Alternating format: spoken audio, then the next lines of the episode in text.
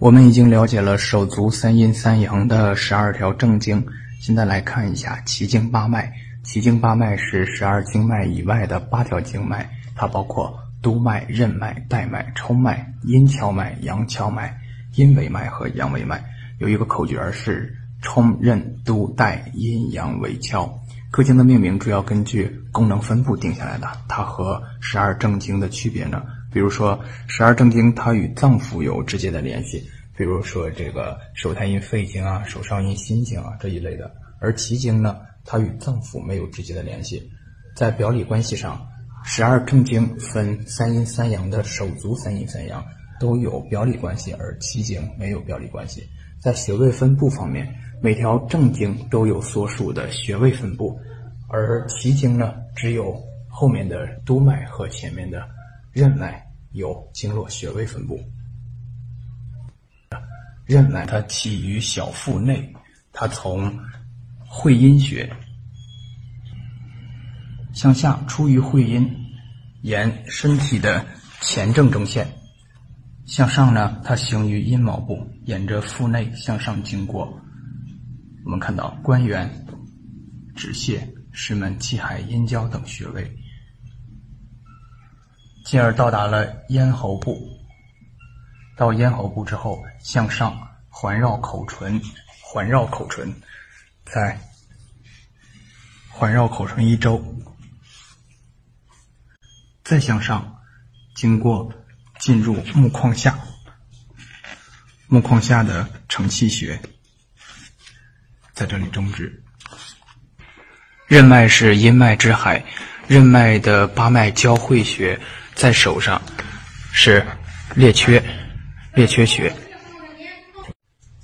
列缺的取穴是双手交合在食指这里交界处，然后在它附近循着按压，哪里头哪里酸麻胀，哪里就是列缺穴，在这个位置附近。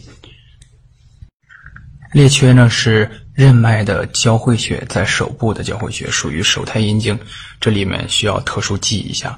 在《黄帝内针》的同期表中，一个特例，列缺与足部的照海是同于任脉的，是任脉交汇的两个穴位，而照海呢属于足少阴，列缺呢属于手太阴，这里是一个特例。提到照海呢，照海又是阴跷脉的八脉交汇穴，阴跷脉和少阴经是并行的，并行向上。阴跷脉又主司眼睑的开合，它到了目内眦，与足太阳经和阳跷脉相汇合。所以呢，如果呃眼睑开合，眼睑的开合有障碍，可以考虑照海穴。接下来是督脉，督脉起于小腹内，下出于会阴，沿着身体的后正中线向后行于脊柱的内部。上达向后的风府穴，从风府进入脑部，上行颠顶，颠顶的百会，沿着前正中线下行于鼻柱。督脉走向上的身体不适，在手可以取男左女右的后溪，在足可以男左女右取申脉。后溪是督脉的八脉交汇穴。申脉，申脉是阳跷脉的八脉交汇穴。阳跷脉司眼睑的开合，与足太阳膀胱经并行，调节肢体的一些运动。它的交汇穴是申脉。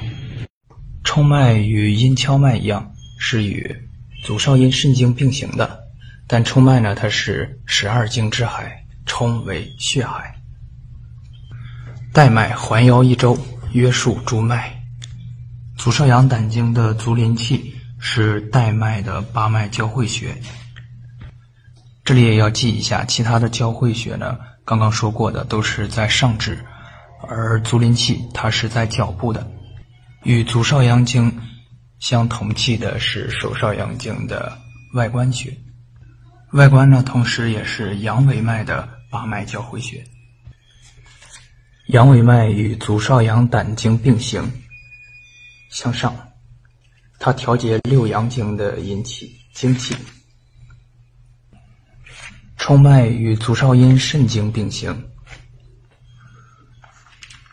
公孙穴是足少阴肾经与冲脉的交汇穴。阴维脉与足太阴脾经、足厥阴肝经并行。阴维脉调节六阴经的精气。内关是内关是阴维脉与手厥阴经的交汇穴。在《黄帝内针》中，我们要重点记住任脉、督脉、带脉和与太阴、厥阴并行的阴维脉。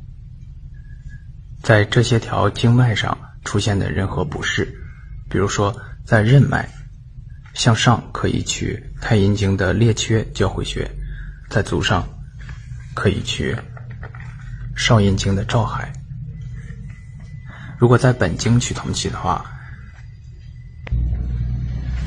可以针刺承浆、连泉和天突，但仅限特例或急救。